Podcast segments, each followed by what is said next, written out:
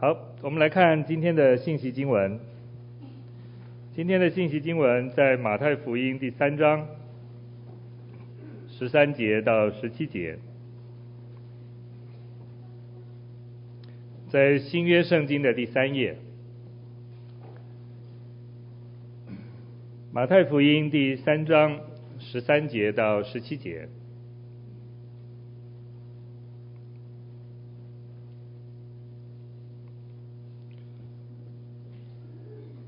马太福音第三章十三节，当下耶稣从加利利来到约旦河，见了见了约翰，要受他的洗。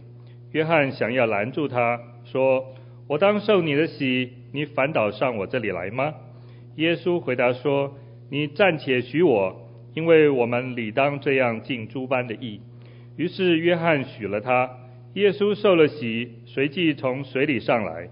天忽然为他开了，他就看见神的灵仿佛鸽子降下，落在他身上。从天上有声音说：“这是我的爱子，我所喜悦的。”今天沈牧师在我们当中所传递信息的题目是“快乐日”。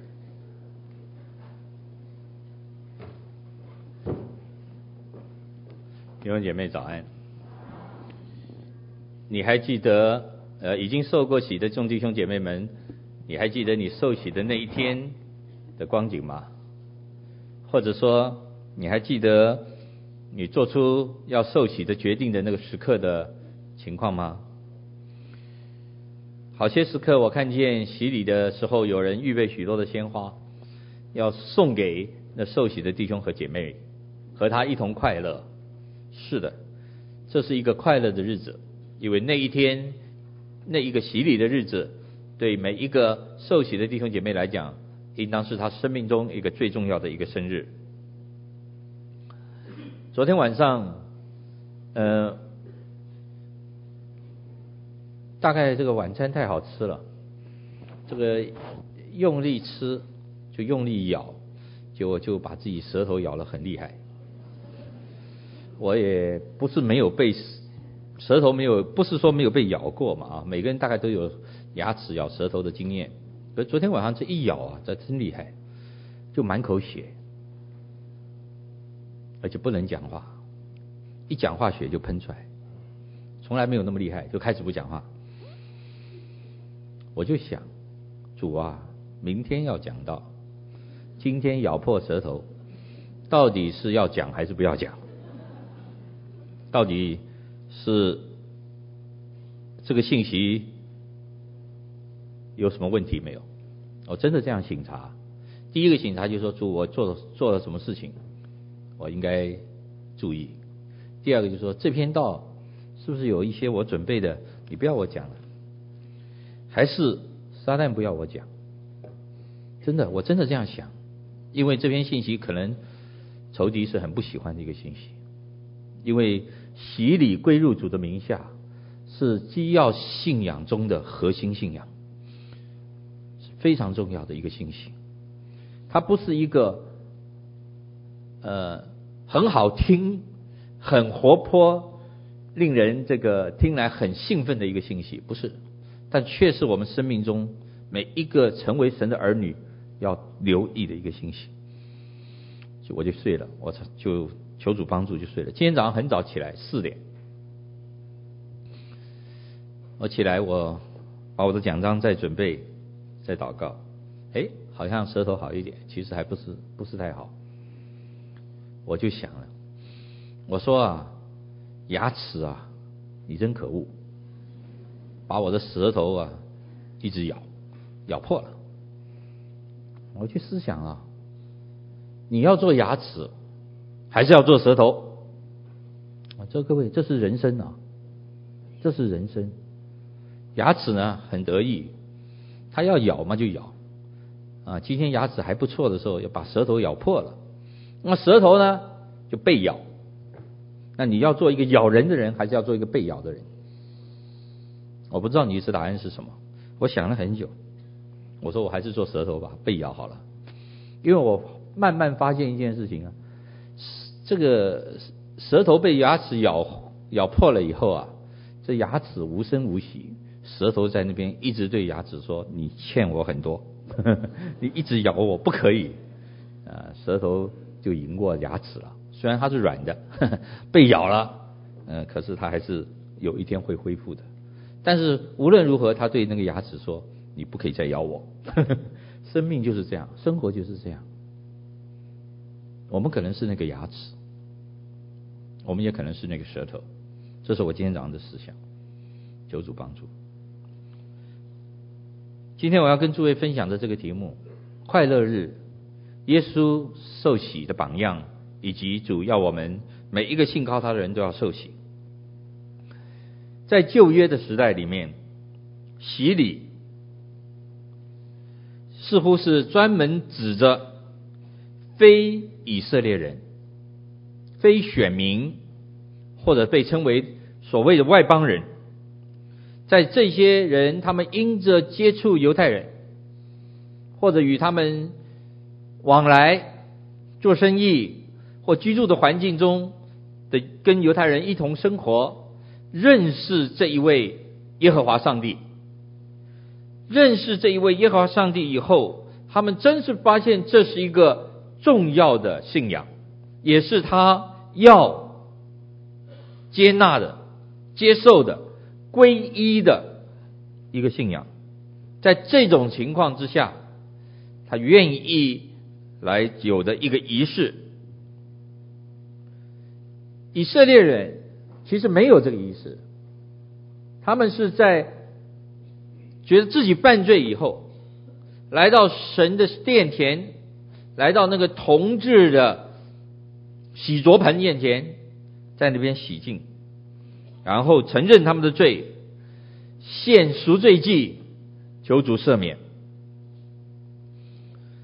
在主的仆人施洗约翰的时代。我想，可能是因为将近四百多年没有先知，落在黑暗的摸索的里面，他们心里非常的苦闷。而主的仆人施洗约翰是神特别兴起为主耶稣预备道路的那一位，他有以利亚的心智和能力，所以施洗约翰针对那一个他侍奉的那个时代。好像先知以利亚的时代一样，向那个时代发出严厉的责备的信息。以利亚责备百姓拜巴力，要他们悔改。先知，我相信责备当时以色列百姓的生活是那样的自私，生活呃是那样的堕落，所以他传了非常严厉的悔改的信息。当然有神自己的工作。以利亚的时代，有一些人悔改，在先知使徒呃先知使徒约翰的时呃对不起施洗约翰的时代，也有很多的人，圣经上告诉我们，听了他的信息以后，就来到约翰约旦河边受洗悔改，承认自己的罪，去接受他的洗礼。约翰所传的信息中间最重要的信息，就是责备罪恶，要人悔改。是的，弟兄姐妹，洗礼，它是一个礼，既是一个礼，就是一个仪式，一个重要的礼仪。这个礼仪当然有它非常重要的属灵的意义。洗就是要将那不洁的，借着这个动作。这个仪式除去它，洗也是指着在除去这个不洁的之后，开始可以展开一个全新的生活。因此，在这洗礼的真理里面，除了对洗礼本身的意义之外，所对洗礼本身的认知之外，在洗礼之前。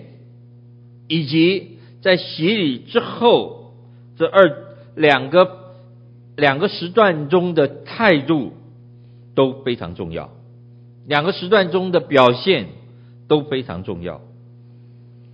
这洗礼之前以及洗礼之后，所要展现出那与神之间的关系，与神的亲密的关系，直接的关系，那是非常非常的重要。洗礼的定义，在圣经里面，罗马书第六章第三节到第五节，可以说是讲的非常的清楚。我们一同先把这三节圣经来读了。我今天不会花很多的时间在这个定义的上面，因为这是我们教会基要信仰班和初信造就班会教诸位的。请诸位看罗马书第六章第三节。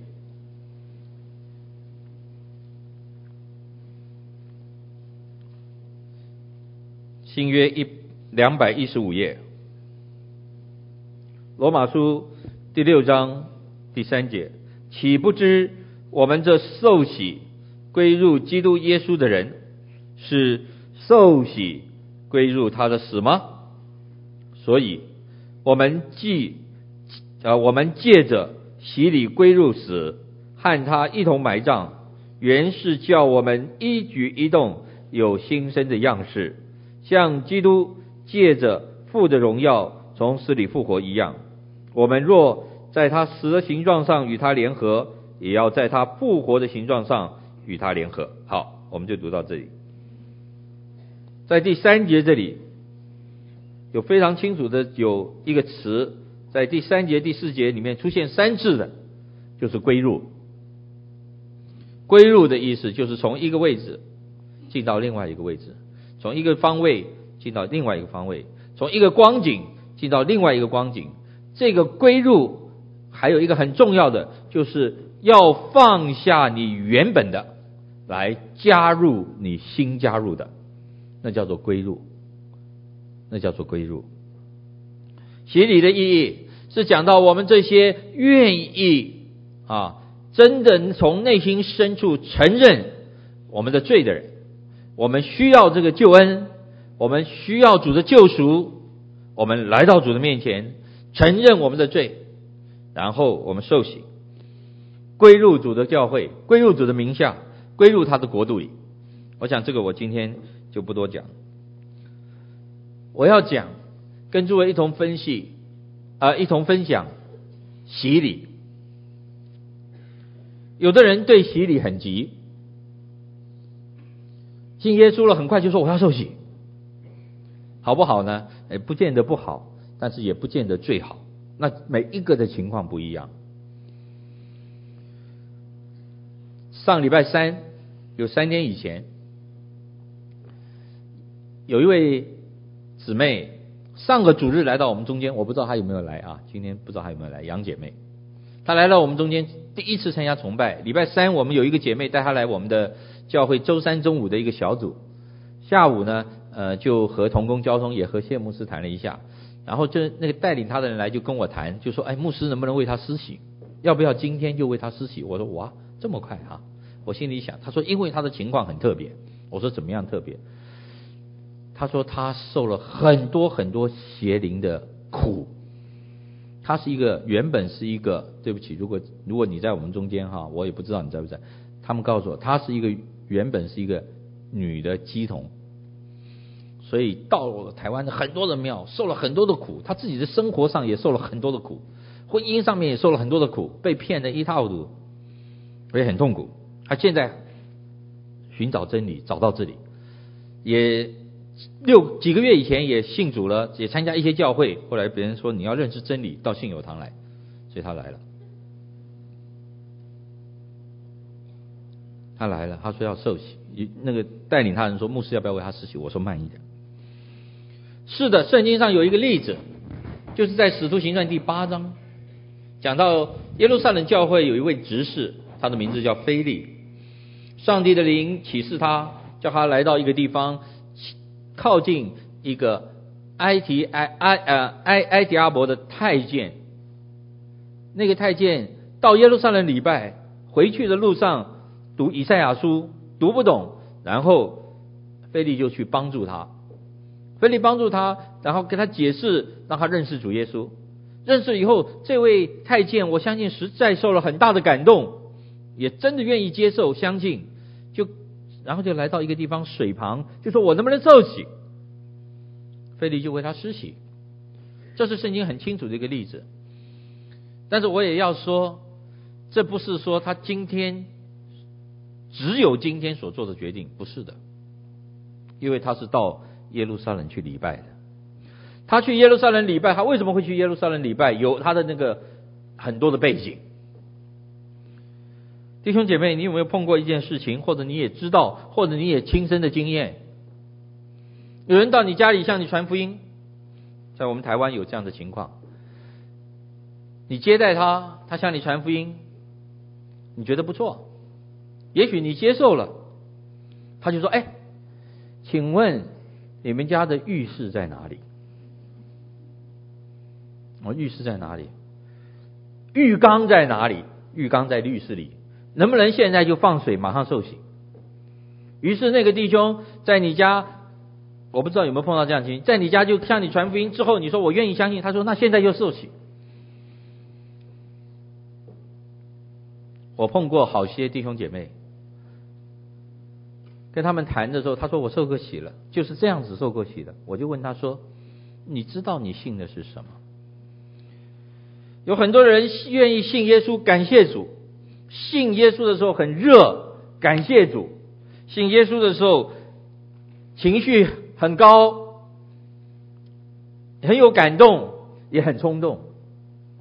我总是觉得慢一点，慢一点。嗯、我我来教会服侍的头两年啊，那是二十多年以前。那一九八零年初，我刚来到新友堂侍奉的时候，那时候我就说，如果要受洗，请参加基要班，请参加。那时候基要班啊，要上十课，十课完了以后呢，嗯，我们为他施洗。我还记得有一年，嗯，有个布道聚会，我们教会有六十四个人悔改信耶稣，结果基要信仰班那时候有四十个人一起上。有四十有呃有四十多个人一起上，结果那一次洗礼就是四十个人洗礼，他们都上了十次，我还记得是韩伟长老自己教的。那时候就有一些人对我说：“哎，人家要信耶稣，你还拦阻我？我没有拦阻，我说我没有拦阻。人家要受洗，你还也要叫人家去参加基要班？我说那个是重要的，是不是所有的人？”我就我们都有这样子，呃，非常严格不可呃改变的要求呢，也倒不是的啊。下面也许诸位很有意思，很有兴趣了，有什么有什么这个可寻找的路 啊？不一定要上基要信仰班，还可以受洗啊。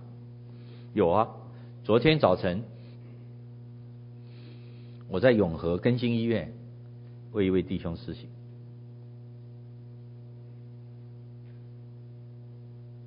其实二十几年前，这位弟兄就信了，但他没有受洗。他信的时候，向他传福音，有人向他传福音的时候，他说我愿意，但他没有受洗。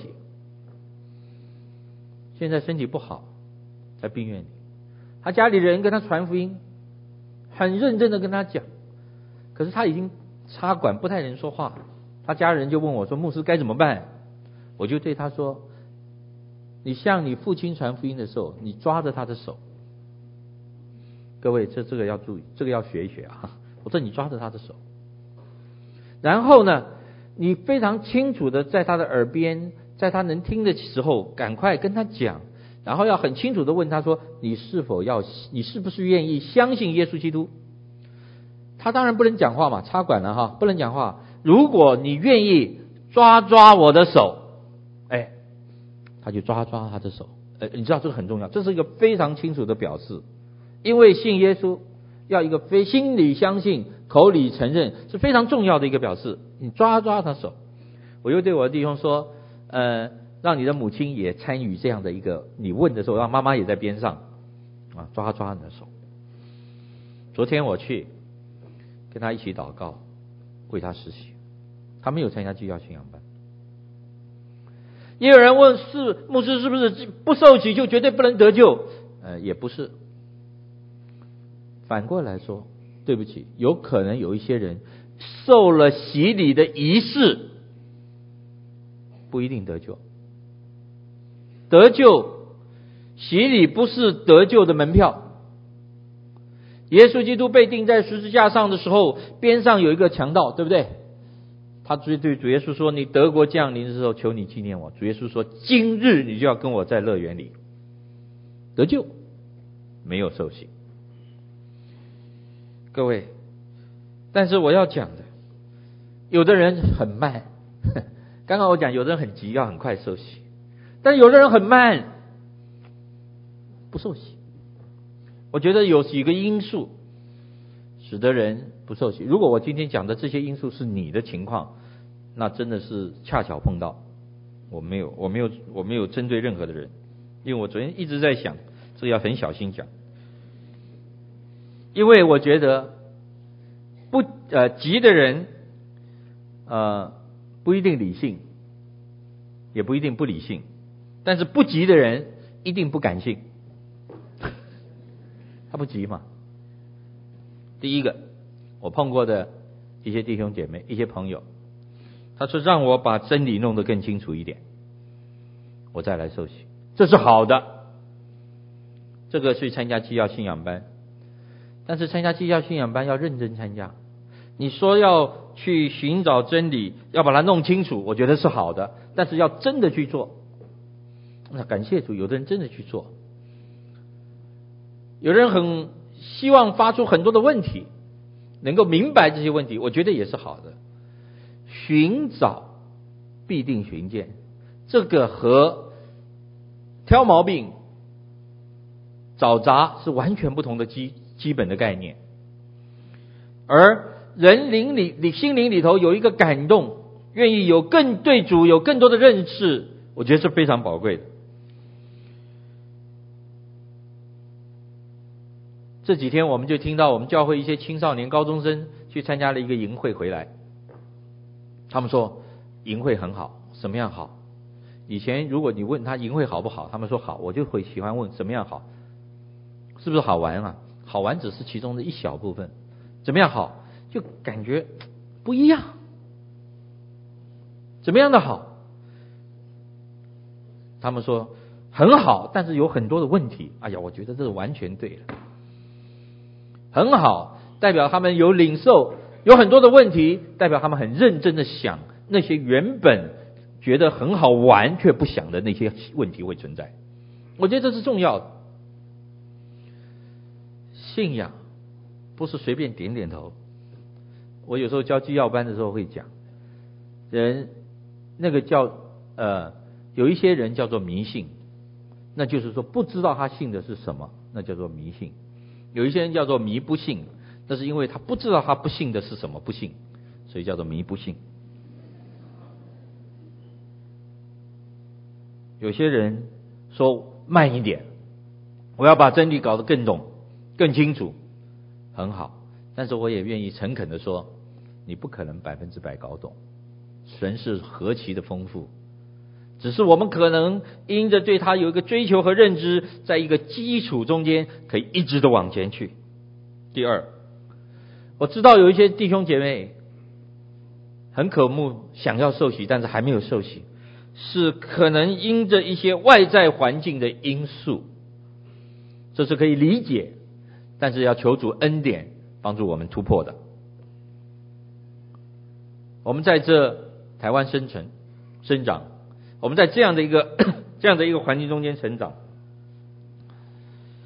整个非基督教的文明文化的里面，尤其我们在台湾那个民间宗教的影响力是非常的大，基督徒只有百分之二点六，非常的少。但是在这样的里面，你会发现我们的文化冲击很大。以前台北台我们在看电视的时候，各位，以前我们不会不会有那些事情。我现在有时候清早起来看晨间新闻，你会会不会发现有一些台，他现在非常注意一些事情，就什么什么星座，以前没有的，以前没有的，非常注意啊，今天你是什么星座，你的。你有几颗星？今天心情要好，工作要怎么样？你的感情今天会怎样？一大堆啊！真的，为什么会有这个？你从大众传播媒体的呃呃它所呈现的东西，你你回头想，你就知道是有市场的，是有市场的。我觉得我们在这样的一个环境中，成为一个神的儿女，非常的宝贵。但是我们也知道挑战非常的大。有一些人家里没有信主，碰到祭祖的问题，家里有长辈，我们也想到应该尽孝等等，有很多的因素。这些外在环境的压力。使得我们在受洗这件事情上有迟疑，我求主帮助你，给你智慧，给你机会，给你力量。其实有一些人，当他们决定受洗的时候，尤其一些回教信仰背景的人，当他们决定受洗的时候，就是把他们的生命完全的摆上，那等于是致死，自己要准备死。才能受洗。有一个女，一个一个呃，在新加坡和马来西亚那边工作的一个一个弟兄，受洗以后，他知道，他决定受洗以后，他知道纸包不住火，他父亲不会不可能不知道，他有一天就是就要面对这个挑战了。但是还有一种人，弟兄姐妹，希望我们中间没有这种人。他说：“哦。”我不要受洗了，不急了，慢点，再说再说。他的不急不是说他要搞清楚，他的不急不是因为外在的因素，他的不急是不愿意承认圣经的话中所强调的，我们是个罪人，他不愿意。洗礼之前是我们要承认自己的罪，我们要悔改。然后归入主的死，他不肯承认，不肯承认的意思就是他心中有所骄傲。其实各位亲爱的弟兄姐妹和朋友们，承认有罪是不是一件难的事情？弟兄姐妹，我发现对于心存骄傲的人，要他承认有罪，不是一件简单的事。我跟这些人谈过，不愿意承认，因为他觉得承认就在好像是认为自己已经下一等了，不是。其实各位，我们应当这样说：今天的社会和环境不是遍地黄，不是遍地黄金，是遍地罪恶。过去这两个礼拜里面，占据我们新闻版面最多的。我们不提政治，除了什么内阁改组以外，占领我们台湾新闻媒体最版面最多的两个主题，一个邱小妹妹人球案，第二个昨天两岸春节包机直航案，对不对？这两个最大的，这两个案的背后是什么？这两个案，这两件事情的背后是什么？邱小妹妹。人球案，上礼拜天十一二点的时候，我和我们教会一个弟兄谈话，在一楼。他是一位医生，我跟他谈话是因为我知道我们的弟兄和台北市卫生局张恒局长很熟的，他们是朋友。我就问他，他没有跟我讲张恒什么，我就问他，我说这件事情怎么看？哎呀，我们弟兄讲的真的让我觉得。非常非常的贴切啊，而且心有戚戚焉。他说啊，这件事情媒体啊新闻就是说，这位仁爱医院的这位总医师林医师怎么样怎么样，然后他的主任啊呃怎么样怎么样，然后又怎么样怎么样，讲了一大堆啊医生的这个不对那个不对，然后他就说啊，这件事情是一个。我们医医生里面的标准答案，我说什么叫做标准答案？他说，因为这就是我们的医做医师一直教导的标准模式。这个模式就是推责任，这个模式就是不要负责任。他说，我是一个医师的老师，因为他是一个教授。他说我是一个医师的老师，我们实在是有罪了。我们的上面，我的老师教我们就是这样教的，我们这样教。他所以，我现在他说他现在他说我要求我的住院医师，我要求我的下面的这些学生，只有一件事情，就是诚实。他说所有的教导不是这样的。当然，他也加了一句话：当然，我们的整个医医疗的制度有问题。他说那是另一个问题。他说这人球案凸显了一个最大的事情。其实就是人的罪。两岸包机呢？昨天早晨一月二十九号，公元两千零五年，哇，那个上面就这个电视媒体上都写的很清楚，五十五年来的一个很重要的事情。南方航空这个第一班这个从广州起飞的飞机，说那个驾驶拼命开得快啊，要创纪录啊。哇，一直开得快啊！这个我们可以，而且我觉得他们很有意思。他们飞一部七七七，对不对？七七七就是最最快的。今天最续航力最强，也速度最快就是七七七。他从南航飞一部七七七。原来啊，昨天那个早上九点二十七分，这架飞机从这个广州飞到中正机场 touch down 的时候，降落的时候，全世界的媒体都是 live 在播的。全世界哦，原来这么重要。昨天早上，我看到这个情况，我就为一件事情祷告：主啊，求你赐我们和平。弟兄姐妹，我的祷告不是平安，不一样啊。平常我们常常为求主赐我们平安。昨天我说：主啊，求你赐我们和平。这句话什么意思？这句话的背后就是我们没有和平。这句话的背后是五十五年以前。有一些非常清楚的有一些因素造成了不和平和分裂。为什么？为什么？这是政治，是，但这这是罪，这是罪，是因着人的罪而带来了苍生和百姓的痛苦，因着人的罪，因着人的自私。因着人要权力，因着人斗争，我说两岸都一样，两边都要负责，以后上帝都会审判，这是罪。弟兄姐妹，遍地都是罪，我们还不肯承认我们是罪人。美国今天很紧张，我们台湾今天不紧张啊。美国今天很紧张，伊拉克今天选举。美国人紧张的不得了，为什么？伊拉克选举跟美国有什么关系？有关系。为什么？因为罪，美国人有罪。人与人之间的关系，或对立，或冷淡；夫妻之间的关系，或争吵，或离异。我们用很多的名词来诠释，来包装。哎呀，我们背景不一样了，所以我们很难相处。我们的看法不一致呢，我们还是各奔前程。各位，我们可以用很多的包装、很多的言辞、很多的解释，来好像是麻痹或者是安慰我们自己。其实这一切的一切的背后，不是人的罪吗？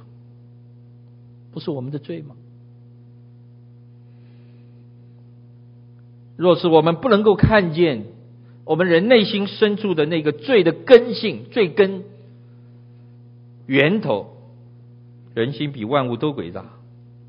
各位，我们不会感到我们需要悔改，我们还是那么的骄傲，觉得我不要耶稣，我不要福音，我不要救恩，我不要受洗。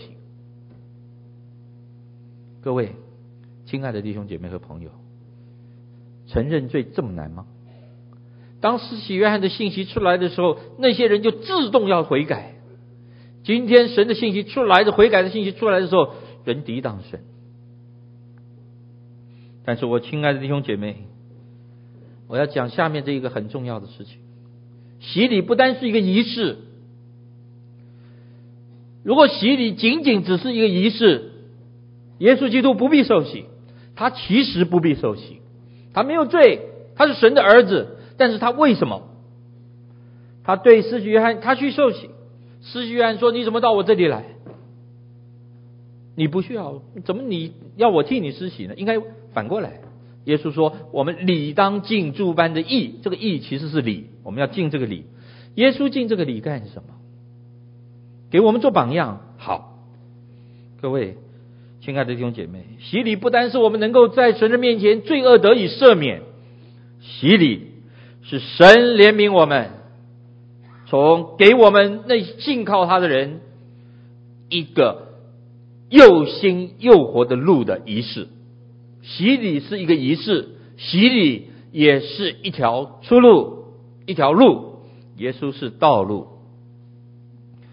公开的路，叫我们公开的洗礼，叫我们负起我们自己该负的责任，公开叫我们宣告自己的决定，公开叫我们承认我们的罪，做一个愿意谦卑跟随主的一个人。弟兄姐妹，这是很重要的。这样的责任，我们自己该负的；这样的宣告，我们自己该决定的；这样的态度，谦卑的态度，是我们愿意付出的。弟兄姐妹，你你我就在洗礼的中间，因着基督耶稣的恩典，走一条路出来。一个心硬的人，要柔软是不容易的。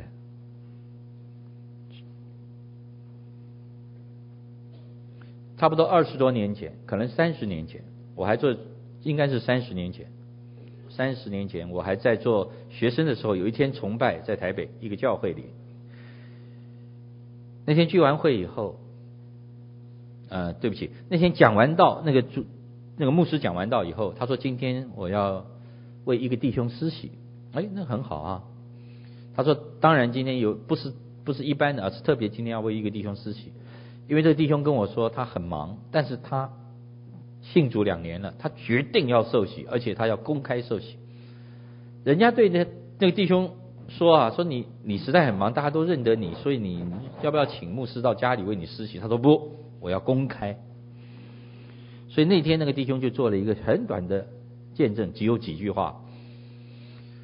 他说我那时候他六十二岁，他说那是他说我寻求这个真理。有两三年了，终于给我寻见了。现在我要承认耶稣是我的救主，我是个罪人，悔改接受他，现在请牧师为我施洗。他其实就讲这个最简单的几句话，我们心里很受感动。这一位就是，直到今天我们众人都受影都受他帮助和影响的李国鼎先生。我觉得他是我们真的要从心里感恩的一个前。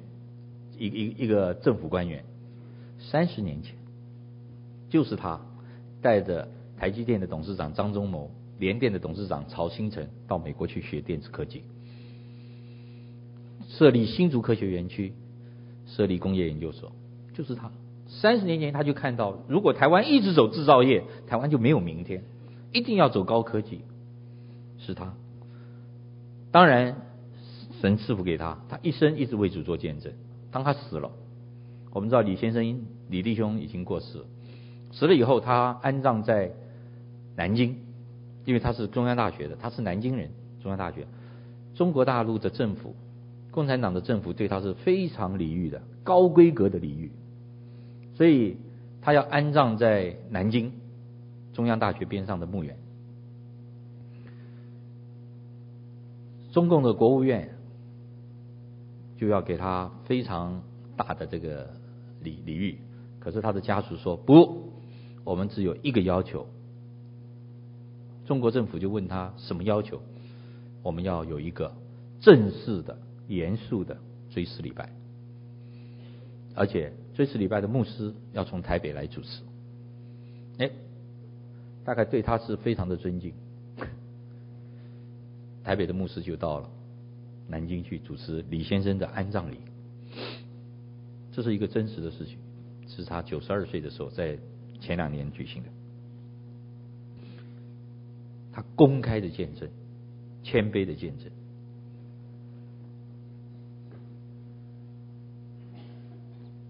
对不起。洗礼之后呢？洗礼之后我们会蒙恩的。圣经上告诉我们主耶稣基督受洗了以后天开了有鸽子降临有神的声音说：“这是我的爱子，我所喜悦的。”我相信这鸽子降临在羔羊的身上是有特殊的意义。我也相信神为他的儿子打开天上的门，天上的窗，神为他的儿子有特别的声音，这是一个神的见证，也让耶稣基督。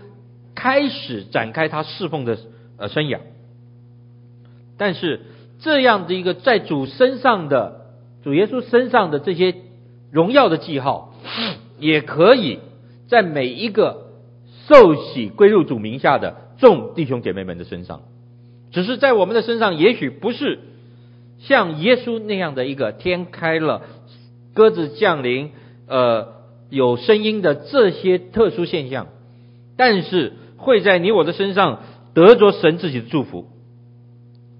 我要表达的是，当我们洗礼以后，肯定一个重点，肯定是我们归入他的名下，属于他，我们肯定能够得着因信耶稣基督而有的恩惠，因信耶稣基督而有的福分。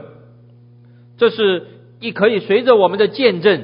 随着我们的信心，随着我们的服饰，也随着我们的奉献的心志，而可以不断的做见证。历世历代以来，直到今天，也一直会持续往前，直到主再来。凡是在基督耶稣里面受洗归入他名下的人，我们都可以不断的见证这个信仰。这个见证信仰中，不单是说，不是说我们不会遇见难处。不是说我们没有软弱，不是说我们不会跌倒，不是说呃我们从此一帆风顺，不是，乃是说我们因着认识他，因着属于他，我们可以蒙到蒙受他所赐给我们奇妙的引导和奇妙的恩典，我觉得很宝贵，非常宝贵，弟兄姐妹，当我们说这是一个快乐日的时候。有很多的眼泪。当我们说这是一个快乐日的时候，有很多很多是你我，呃，要分享的中间啊，并不是说我有多少的财富啊，我有多少的学问啊，我有多少的这些外在的东西。当我们要分享这快乐日的时候，我们乃是要告诉所有的人，以及告诉我们自己，以及向撒旦宣告：我属于主耶稣。洗礼，是的，它是一个礼仪，但它却是在你我生命中间绝对不可或缺的一条路，因为这是一条神为他儿女所预备的一条路。我们要走在其中，我们可以欢喜快乐。求主赐福你们，我们一起祷告。